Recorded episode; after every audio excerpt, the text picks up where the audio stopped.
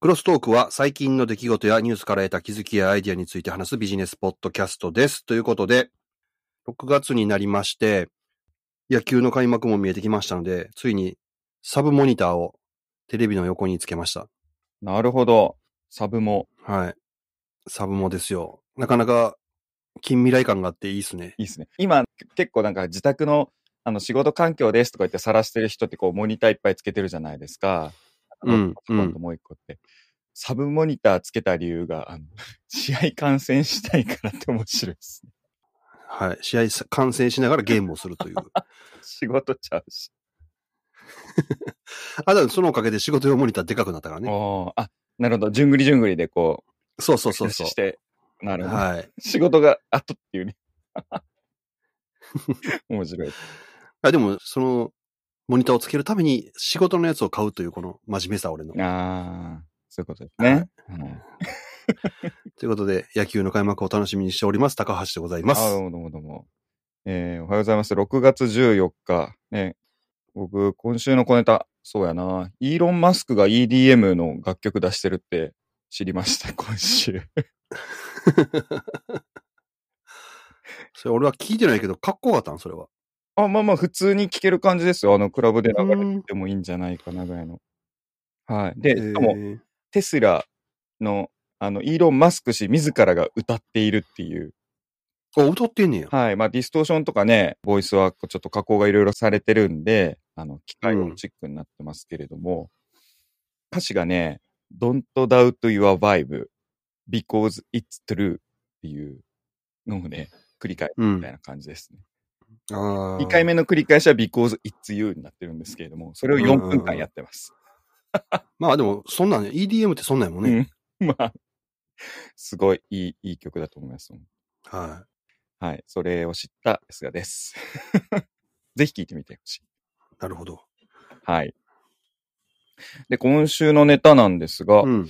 今週はね、面白かったですね。何が面白かったって、えっと多分日本じゃまとまって報道されてないかもしれないですけども、あとアメリカでごちゃごちゃやってるじゃないですか。で、うん地方、あの、警察が、あの、黒人のどうのこうのっつって、うんうん。暴動ね。問題。はい。で、あれベースで、警察のその暴力をどうにかしようみたいな法案が今、審議されてるらしいんですよね。うん。で、それと、こうして、各 IT ベンダーというかメーカーが声明を発表してて、で、まず IBM がやったんですけど、何をやったかっていうと、顔認証技術うん。を警察には売らんと。というか、まあ、顔認顔認証技術からも撤退するぞと。でおう、その理由はこれこれこうだっていう中に、今回の事件のことをが入ってるんですよ。うん。で、あの国民的議論をするチャンスだと、そういう時期に来てるからっていう話がそこに盛り込まれてて、で、それをベースに他のところも Amazon も地方警察には1年間提供しないっていうふうに表明したりとか、あとマイクロソフトも警察には顔認証技術売らないと公言したりとかっていう動きがね、来てるっていうふうになってますね、今。おお。うーん、全然なんかこっちにはそういう話は入ってこないですけれども。ね、政治的にどうのっていう話っていうよりも、これでしたいのはやっぱこう、顔認証技術ってやっぱりそういうのに使われるっていう危険性が、危険性っていうかこう、もやもやっとみんなしてたもんがあると思うんですけれども、これを皮切りに、こう、民間とその公的な利用っていうか、っていうところがはっきり線引きっていうか、こういろいろ法律の立て付けも含めてされてくるんじゃないかなと。で、AI とね、そういうアイボールセンサー的なもの、認識っていうものってすごく密接に関わってくると思うんで、これではっきりすることで、まあ、アメリカ的なこの、なんでしょうね、テクノロジーっていうのはまた発展するんじゃないかなと、逆に。これ、あ、じゃあこれはしてもいいんや、これはしたらあかんのやとか、ここに言ってもいいんや、あかんのやってなってきた方が、より明確に投資とかもされていくんじゃないかなと思ってますね。もうますます差が開くな。うん。うん。ただ、うんあの違う視点からいくと、やっぱその辺の技術って中国がすごいじゃないですか。うんうんうんうん。で中国ってそういうことを言ったら国民にも文句言わせないっていうところがあるから、ああ、はいはいはいはい。だそかれら、もそこ置いていかれるっていうことを考えると、ちょっと危ないんちゃうかなって思ったりもするんだけどね。そうなんですよ。そのせ、そっちになってくるとちょっと政治的な話になるから先のかなと思ったんです けど、いや、アメリカの中でやっぱりこうやってね、明確になった方がこう産業としてはね、投資されたり、あの、発展する。まあ、日本はますますあれだな、みたいな感じになるじゃないですか。うん。中国はね、もう何しようがもう、しゃあないですけれども。だから使われへんからこそ新しい技術が生まれるかもっていうことやね。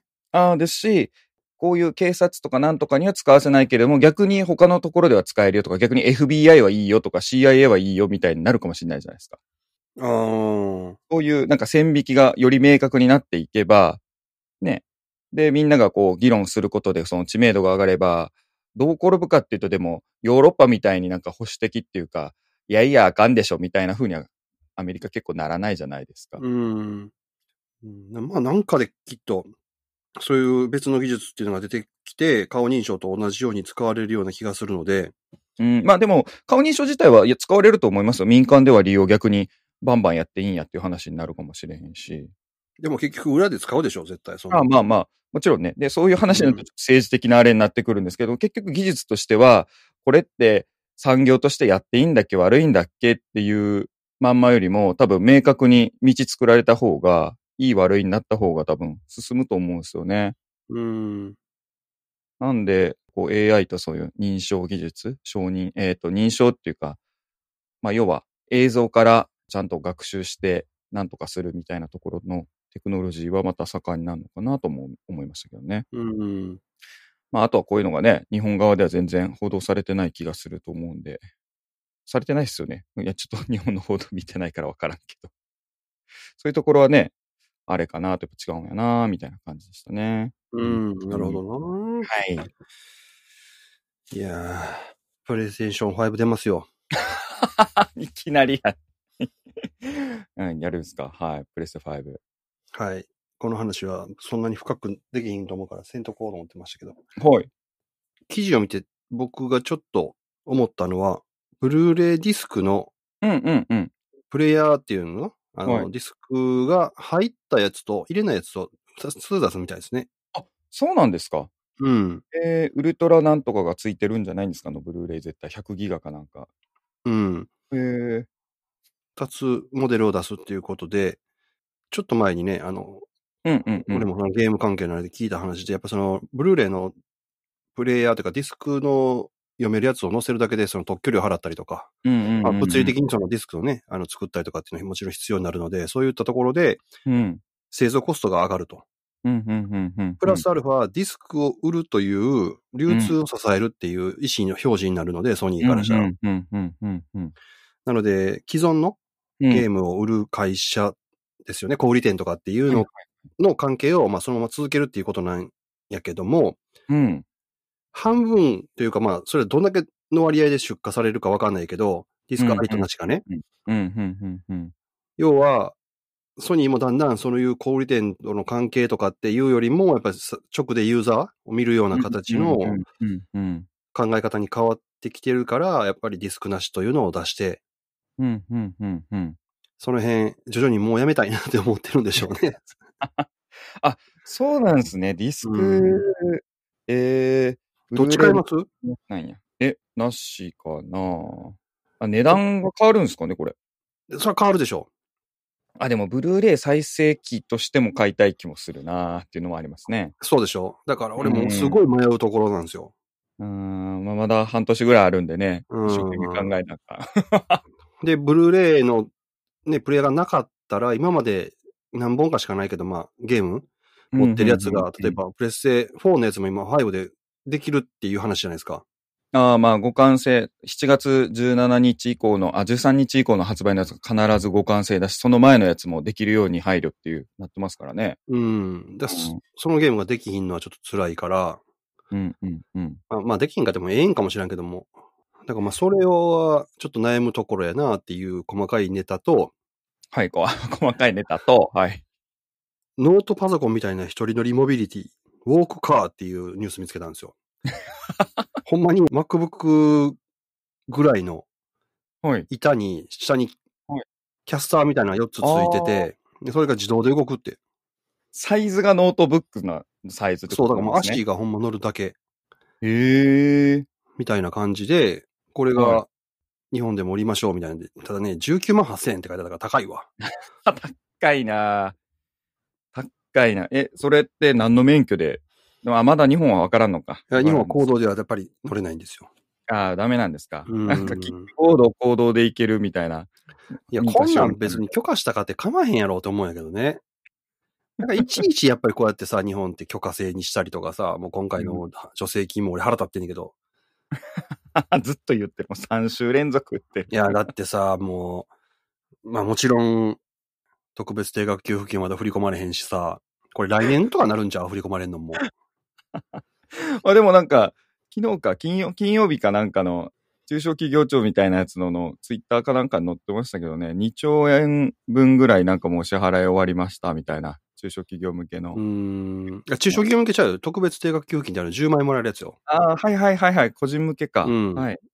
で、結局、これでなんか政治批判する人、てかまああのね、内閣とか批判する人いるけど、俺はちゃうやろと思ってるんですよ、行政やんかやってんのは実際の。うんうん、そうですそうです。 その行政がどんだけ非効率なことやってるかっていうだけの話やからさ、で結局こうやって何か配るっていうと、その配る人たちが絶対必要なわけじゃん、そんな自動で配れるような仕組みがもともとないわけやから。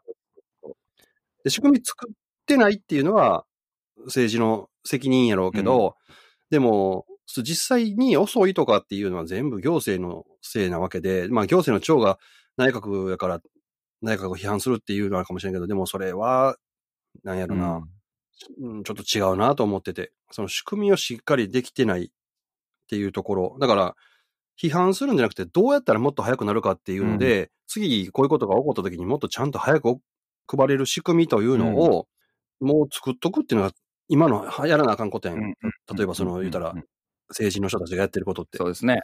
そうやのになんかまた、弱だどうのとかっていう話をしてて さ、結局政府に仕事をさせたらあかんからっていうので、政府というかその、中でやらしたらあかんからっていうので外に出しましょうって独立行政法人とかいっぱいできるわけじゃないですかうんうんう。んそうそうそうそうで、それの独立法行政法人の中身なんてそんなもん、体裁だけやからそこの中で仕事してるわけじゃないじゃないですか。そこで仕事するって言ったら一緒じゃん。そうそうだって、そうですね。うん。っ人雇ってそこでやるってなったら。結局、結局、外注のね、立て付けどうするかって話になる。で外注絶対せない無理なわけで、で、それを政府から直接やったらあかんからって一個かましたって、その一個かましたの結局無駄なことやってるだけでしょ。うん、まあまあ、なんか、 なんかそういう、ね、就職先が増えるだけみたいな感じで。うん。うんうん。で、要は、批判されるからそういう、うんなんで、行き当たりばったりのやり方、でなんかちょっとそれを避けるやり方みたいなことをやるけど、本質からしたらそれやったら損やでってことをちゃんと真真正面から言ってさ、うんうんだから避けて避けてでこうやってるから、こんななんかしょうもない立て立て付けにどんどんなっていくんで、もう、で、こんなしょうもない立て付けばっかやんねったらもう減税したら早いやん。ほんならもうそんなちっちゃい独立行政法人みたいなの作らんでいいわけじゃないですか。はい。俺らも手続きせんでいいわけじゃないですか。なるほど。うん、そういうの考えたらええのになっていうのがもう腹立つのと、うんあともう今週一番腹立ったこと。 腹立ったことばっかりになってる。はい。なんですかね。今週はちょっとね、ちょっと腹立つことが多くてはね、いなんかあのーうち炭酸水メーカーっていうの、あ炭は酸い水、はいはい、前言ってましたね。はいはい。はい。もう重宝してるんです、すごい。あれいいです、ほんと。ほんといい。すっげえ今日炭酸作ったりしてっていうやつ。うん。はい。で、それの、ボンベを、まあ、入れ替えるわけですよ。定期的に買っては。うんうんで、そのボンベっていうのは、例えばその自分で穴開けて捨てるとかできないんですよね。絶対送り返さなあかんのよ、メーカーに。おえー、そうなんですそね。こはね、面倒なんですけど、うん、一応まあ法律がそうなってるんですって、勝手にそういう、まあ言うたらガスなんで、あーまあ危ないね勝手に素人が扱ったら危ないでっていうので、そういうのになってるんですけど、まあ言うたらお上が、そのね、あうんうんのうん一般の人見たらアホやからってね見下してそんなことやってんやろうけど、お絶対そんなことないっちゅうねんて。いやいやいや、まあ、ゴミやから分からんっすね。うん。はい。うん。で、それをね、やっぱまあ送り返さないといけないんですけど、新しいのを持ってきてくれた時に、それ古いやつを付け替えて渡すっていうやり方できればいいんですけど、たまたま何度かこう、宅配ボックスの中に入ってて、送り返せなかったんですよ。よ。はいはいはいはい。ほんなら、うん社内からそれを梱包して郵便局持って行ったんですよね。うん。で、郵便局で、その中のものが、空のボンベって書いたんですよ。うん。ほんなら、あれ、あ、ボンベはね、ちょっと調べてみないと、って言って調べ出してさ、そこで。うん。最終的に言われたんが、まあ、遅れませんと、これは。はい。で、なんて言われたと思う、これ。わかんないですね。もうね、俺、ひっくり返りそうになった、こいつ。こいつらほんまアホちゃうか思ったもん。 窓口。はい。窓口で。空のボンベ であることを証明できたら遅れますって言うねんか。じゃあ中見て、あのお前、機体見えんのかって。なるほどね。もう、ちょっと、失礼ながら思わず言ってもうた、そこで。アホちゃう言うて。えーで、 結局は、そこで。結局、郵便局ってのはそれ引き取ってくれないってことなんで、別の宅配業者にちゃんと頼んで、ああ、ヤマトとか、そういうそ系うとそう、そうか。いうところに頼んでくださいって言って、うん、いう話で、はいこっちで送り返しましたけど、うんうんうんうん。まあ、これやっぱはり、すごいですね。もともと国の会社やから。うん仕事もらまっあても、目の前でわけわからん、機体が目に見えるようにしろみたいなことを言う会社ですわ、さすがに。安パン、安パイですからね、安全。はい はい。なかなかやるよ。そうまなあんですねまあ、そういう、何話戻すと、ウォークカーがどうのこうのとかっていうより、その規制の方が気にな って、この話をしたかったっていう。そうや、ウォークカーや。うん。が言いたかったんです。はい。え、ちなみにウォークカーはどこの国が発売してるんです日本でこれ、クラウドファンディングやってみたいよ。あ向こうで、アメリカとかで開発したやつをか。ああ、そうですよね。はい、はい。そうそうそう。まあ、あ乗れないから、取り上げただけです、これ。ああ、そういうことですね。うん。えー、なんか、あれですね。荷物運んだりとかには良さそうですね。と思ったけど、耐荷重なんぼまでなんやろうな。結構いけるみたいだよしかもスピードもね、なんか7キロぐらい出るって書いてあったよ。坂もぐいぐい上がるっていう。うん。あ、サッカー上がるないですね。荷物持ってほしいな。うんうん。えー、どうやって制御するんやろう体重移動がいるのかうな。ん。体重移動とかできると思う、これ。ああ、セグウェイみたいなのと一緒ってことか。へえちょっと、遊技場があったら遊んでみたいですね。うん。うんあともう一個言っていいはい、どうぞ。ついに Mac がインテル離れるみたいね。なるほど。じゃあちょ、今日 CPU 話したかったんですけど、ちょうどいいです。はい。おうおうおうでついに離れる。でお、まあ、ずっと自社でも開発してたじゃないですか。うんうんうんうん。それをついに出してるんじゃないかと。なるほど。で、2021年のモデルからどんどんそれに変わっていくんじゃないかっていう話で。うーん。うん。まあ、インテルちょっとね、今、開発とかでゴテゴテになってて、あかんっていう話ですもんね。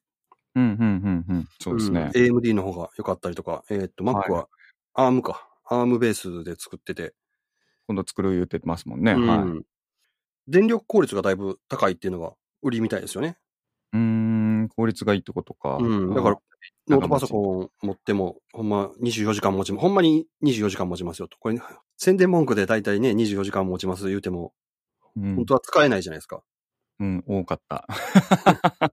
だって、アダプターの線抜いた瞬間なんかね、画面ちょっと暗なったりとか、で、裏では、だいぶそう CPU の効率悪くなるでしょ、これ。そうそう、あの、消費電力を抑えるモードみたいな、セーブモードみたいな、うんまあ、設定できますけども、はい。で、結局、パフォーマンス落ちてるっていうことやから、そういうのも変わるし、うん。どうなんやろ全部変わっていくんかななんか開発者的にはっていうのが気になりますけどね、ソフトウェア開発的には何も考えんで、書いたコードをね、動くようにちゃんとしてくれるのかとか、うん。癖がどうなるのかみたいなのは気になるまあ人は多いと思いますね、開発者の人は。まあ、一般消費者からしたら、ね、エラーが少なくなって、消費電力が低くなって、安くなって、長持ちしてみたいなのになればいいと思うんですけど、そういう意味で舵切りしてるのか自分とこの新商品が、なうん。そのインテルの CPU の開発スピードによって変わるっていうのが嫌みたいね。ああ、なるほどね。うんはいはいはいはい要はね、インテルのプロセッサー出ましたっつってもすぐに最適化とかできるわけじゃないから、そこから時間かかってってやってると、うんうん、そうですね。うん他の Windows マシンとかやったら結構インテルのやつ出たらすぐ出るじゃないですか。はいはいはいはい。そういうのも嫌なんよね。 CPU の製造問題があって、あの、供給されてない時期が今長くあったんですよね、去年とか。うん。在庫がなかったりとか、そういうのも含めてやっぱ、ボトルネックになるのが嫌なのかもしれないですうね。ん。っていう話ですわ。うんちなみに、ジム・ケラーっていうめちゃくちゃすげえ技術者がいて、うん。あのこういう CPU を作るはいはいはい。エンジニアがいるんですけども、その人がインテル辞めますからね。もともとは AMD にいたんですよ。ほう。 AMD に行って、なんだ、アスロンシリーズか、作った人。で、まあ、まあちょっと後で詳しくは説明します。で、その AMD に行って、その後 Apple に行って、Apple のアームえっとね、A4 とか A5 とかのあの、チップとか、う MacBook Air の使用決定とかにも関わってて、ジム・ケラーさん。で、今度は移籍して、今度はインテルに行って、あ、じゃじゃ次 AMD にまた戻ったのか。で、その後テスラに行って、インテルだ。で、インテル今回辞めるっていう風なんですけど、インテル辞任の理由もなんか個人的なとかって言ってるみたいなんですが、そういうのも関わってくるのを考えると、インテルますますやばいっすね、みたいな。うーん、インテルが AMD に追い越されたのってその人がいたからっていううのんが。うん。7ナノミ、7ナノメートルのチップ設計ができなかったですね。はい。使ってるね、部材の、あれも失敗しちゃったんで。で、この人がすごいのは、その7ナノのプロセスのことも調べたんですけど、7ナノのプロセスを一部諦めてるんですよね。言い方悪いんですけど。チップレットっていう、もう製製造の方法を変えちゃって、要は今までの CPU 開発の考え方って全てを一つの台って言って、なんつったらいいんでしょうね。ムカデのあの黒いチップあるじゃないですか。うん。コンピューターとかに刺さってる。あれ、と樹脂が黒いところで全部削ると中になんかちっちゃい石が出てくるんですよ。うん。で、そこに全部を書き込もうって CPU の機能をやってたんですよ。うん。で、そこに全部書き込むんですけれども、ジム・ケラーはチップレットっていう発想に変えて、何かっていうと、7ミリプロセスで作らんでええところは作らなくていいんじゃないっていうふうにしちゃったんですようん。うん。で、本当に CPU のコアの、コアのコアの部分だけ7ナノを使って、他のところは別に7ナノにしても生産性も上がらないし、まあむしろあの開発コストめっちゃかかるし、CPU の性能も上がんないから、そこを切り分けちゃって、違うチップっていうか、まあ一緒の台っていう石の中にあるんですけども、別のチップにしちゃって、プロセス変えようってやって、それで効率化、ムーアの法則止まるんじゃないかっていうのを止めなくなった。なんていうんですかね、世の中また進歩したみたいなのをやったのがジム・ケラーだったと思うんですよ。うん。うん。めっちゃ賢いな、みたい要は今まで一つのお弁当箱に入れてたやつをご飯とおかずは分けようよみたいな感じでね。な。はい。まあそうですね。うん。うんまあご、 ご飯はいくらあれしてもご飯だからみたいなところまで突き詰めたら、もう、っていう感じで、発想の転換とかもうまいし、そういうのは積み上げなんで、で、ちなみにこの人が開発したチップのそのシリーズのやつが Zen っていうシリーズで、うんうんうん。今のシリーズでしょ。大前うんはい、そうです。で、それのゲーム特化版がプレステに入ってるんですよあ、次ですね。ライゼンシリーズですね。Xbox もかなそう。で、うんそういうのができるのも、そのチップレット化することによって、お客さんの要望に合わせた CPU 開発ができたみたいで、うん。うんすごい人がいたもんで、インテル、次は辞めるんだってなったら、インテルもあれだな、みたいな 感じですね、こういうふうに話されてまあそうやし、やっぱりさすが、ね、キャリア移動がものすごいアクティブなアメリカやなって感じやね。確かに確かに日本ではありえへんやん。富士通行って NEC 行って、ソニー入ってまた NEC とか。まあ出戻りなんてほとんどありえないでしょ、だって。ああ、そうですね。表向きの役員とかではないですよねう。んうん確かに。もう日本って、ね、辞めた人イコール裏切り者みたいなところがやっぱどっかあるでしょ。うんうん。ああ、辞めたっていうのは確かに、特に昔はそうかもな。なんかあの、会社が部門を辞めちゃうからっていうので、そのエンジニアをじゃあ丸ごと、例えば NTT が買い取りましたみたいな、うん。とかあの NTT のグループ会社が買いましたとか、なんかそういうのはあると思うんですけれども、うん確かに辞めたから違うところに行って、どうなって副社長になってみたいなのはないですね。うんいやーまあまあ、その辺は、お国柄の違いという か、はい。やっぱり、よしあしもある。よしあしもあるあると思いますよ、それは。どっちもええ割はあると思うんですけど。うんまあ、でもそうやって考えるとなんか今週、まあこの今週に出てるニュースだからその前の週とから変でしょうけれども、今週はあれですね、なんかそういう技術的なものとか結構いろいろ動いたんだな、みたいなうん感じでしたね。だからあれらしいよ。iPad Pro もやし、MacBook Pro もやし、まあうん iPad はまあ、あの、もともと A チップやから ARM のやつやけど、MacBook うん Pro なんかやっぱ来年のモデルの方がええいう話よね、やっぱ。ええかもっていうあか。ーあんまり言ってましたね。だから、それで買うのやめた言うてた、そうそうそう、ね。うん。で。それでさらにインテルじゃなくなって、性能が上がるんであれば、とても嬉しいかなと。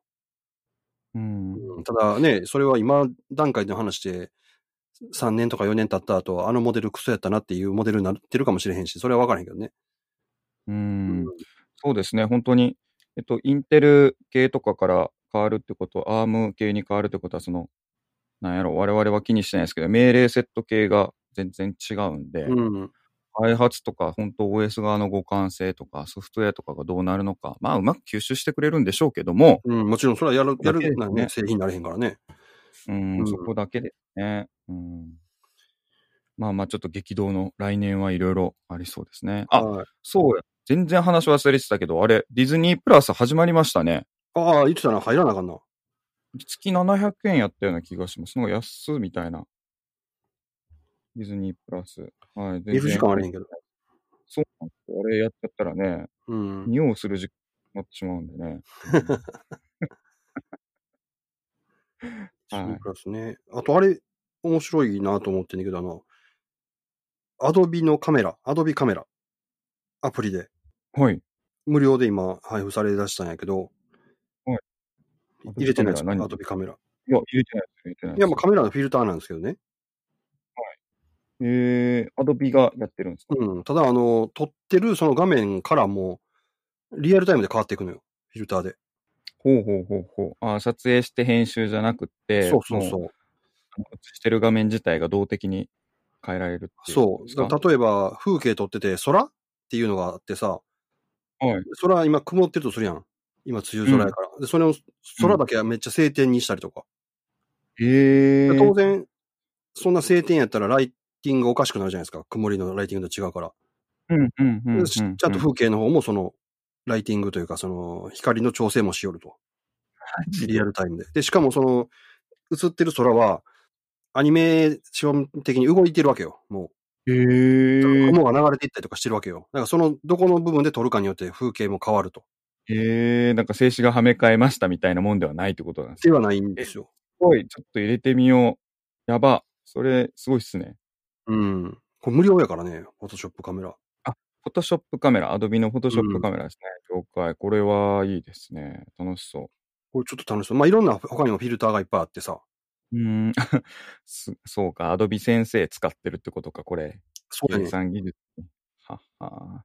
すげえな、先生。やばいな。ちゃんとこの空とか風景とかっていうフィルターがあんねんけど、はいそれを選ぶと空を探してますって出んねん、画面に。へえうー、んあ撮ってみよう。ビリー・なアるほどねイリッシュブラシとか。すごいですね。うん。えー、なんかアナログとか結構いいね、これね。面白そうですね。うアんドビ先生。いや、めっちゃいいこと聞いた。 これが一番いいことや。 なるほど。アドビ先は生い、ですこか。れはちょっとこれも遊んでしまいそうやな。いいの。 カメラであうんいろいろ遊べそうやなというのを見つけました、今週。はい。ありがとうございます。これはインストールします。あと、東京トイボクシーズ。いました。あ、そうや。トイボクシーズありまもしたよ今週やった。いました。うわーね。面白いですよね。梅先生の。コメントもらはっいたじゃないですか、ツイッターで。はい、いただきまして、えー、ツイッターで絡んでいただいて、嬉しい。もう宣伝しかしない、も う。いや、くっそ面白かったですいね。やー面白かっ今回の。た。いきなりね、主人公があんな感じでびっくりしたけど。うん 確かに。 うん。確かに。まあ、潜水さんが出てきたのもね。ももう、う潜水さん、しかもそのね、あれゲームね、e スポーツの話なんですけど、そのゲームが、サムライキッチンっていう、もともとそのあー東京トイボックスというゲーム開発の話のね、うん中で出てくるそうですねゲームっていうのがね、俺はちょっと胸熱やったね。東京トイボックスもね、好きで、全巻読んで。うん。母さんに教えてもらって、速攻全部もうハマって、東京トイボックス、大東京トイボあッあ、クそス、うそうそう。うん。であと東京トイボックスゼロかなあの、うちっん。ちゃい頃の話と。うん。めっちゃおもろかった、全部。めいやめっちゃ面白い。あれはもう、なんていうんですかね。なんだろう、こう、ゲーム問題とかもね、切り込んでいって、すっごく面白かったね。うん。すぐ仕様変更するね、あれ。こうメダリフもあるし、うん。ね。あれが良かったですね。あの、ゲームがあの、子供の成長に影響を与えるのが是か非かみたいな、そんな大人たちがね、時間をかけて作ったものを、人間のね、人生に影響を与えられないものなんて、ないわけにいいだろうみたいなことをうんうんうん返したりとか。あーめっちゃ面白かったですね。暑かった、あれは。今回もね、楽しそうですね。e 楽しスそうポーですツねっていうね、 e スポーツの中に、その、ドラゴン桜的要素が入ってるじゃないですか。そうそうそう。ねうん。ああ、そうですね。どうやって強くなるかっていううんレ。クチャーもあるし。うん、なんか恋愛チック要素もなんか今回入るみたいな、やっぱり。感いや、まあよね一。応、東京トイボックスもあったじゃないですか、あちりょっと違まうし。たね。薄くやけど。 オパーぐらいのあの展開がね、そうそう、いいちょうどいい。ちょうどい。いい、うんいい感じのあの男女間のね、どぎまぎがいいっすね。はい。面こ白れは今後展開楽しみですね。楽しみですねうん。追っかけますよ、これ、俺も。いやー、ほんと。ね、前回のと一緒で、やっぱ、でもあれですもんね、前書かれてる時代がもう何年前ですかもう10年以上前ですよね、東京トイおボ前ックでスすなね。んて。うん。その時とやっぱ、情勢が違いますもんね。うんこうなんかゲームに関わる、こう、産業感というか。だから、このい、あれかな、スポ、e スポーツ化の話も、これが連載終わる頃には、またその終わって5年後とかには読み返したら、すげえ漫画だな、みたいになるかもしれないあです。あ。予言の章になってるかもね。そうそう、すごいっすね。めっちゃ面白い。楽しみです、展開が。いやーはい。じゃあ、まあ今週は、こんなとこで締めますか。はい。はい。 じゃあ、 もう仕様が 一部変更されてますけど。今回もお聞きいただきましてありがとうございました。ね、梅雨入りしましたけれども、良い一週間をお過ごしくださいませ。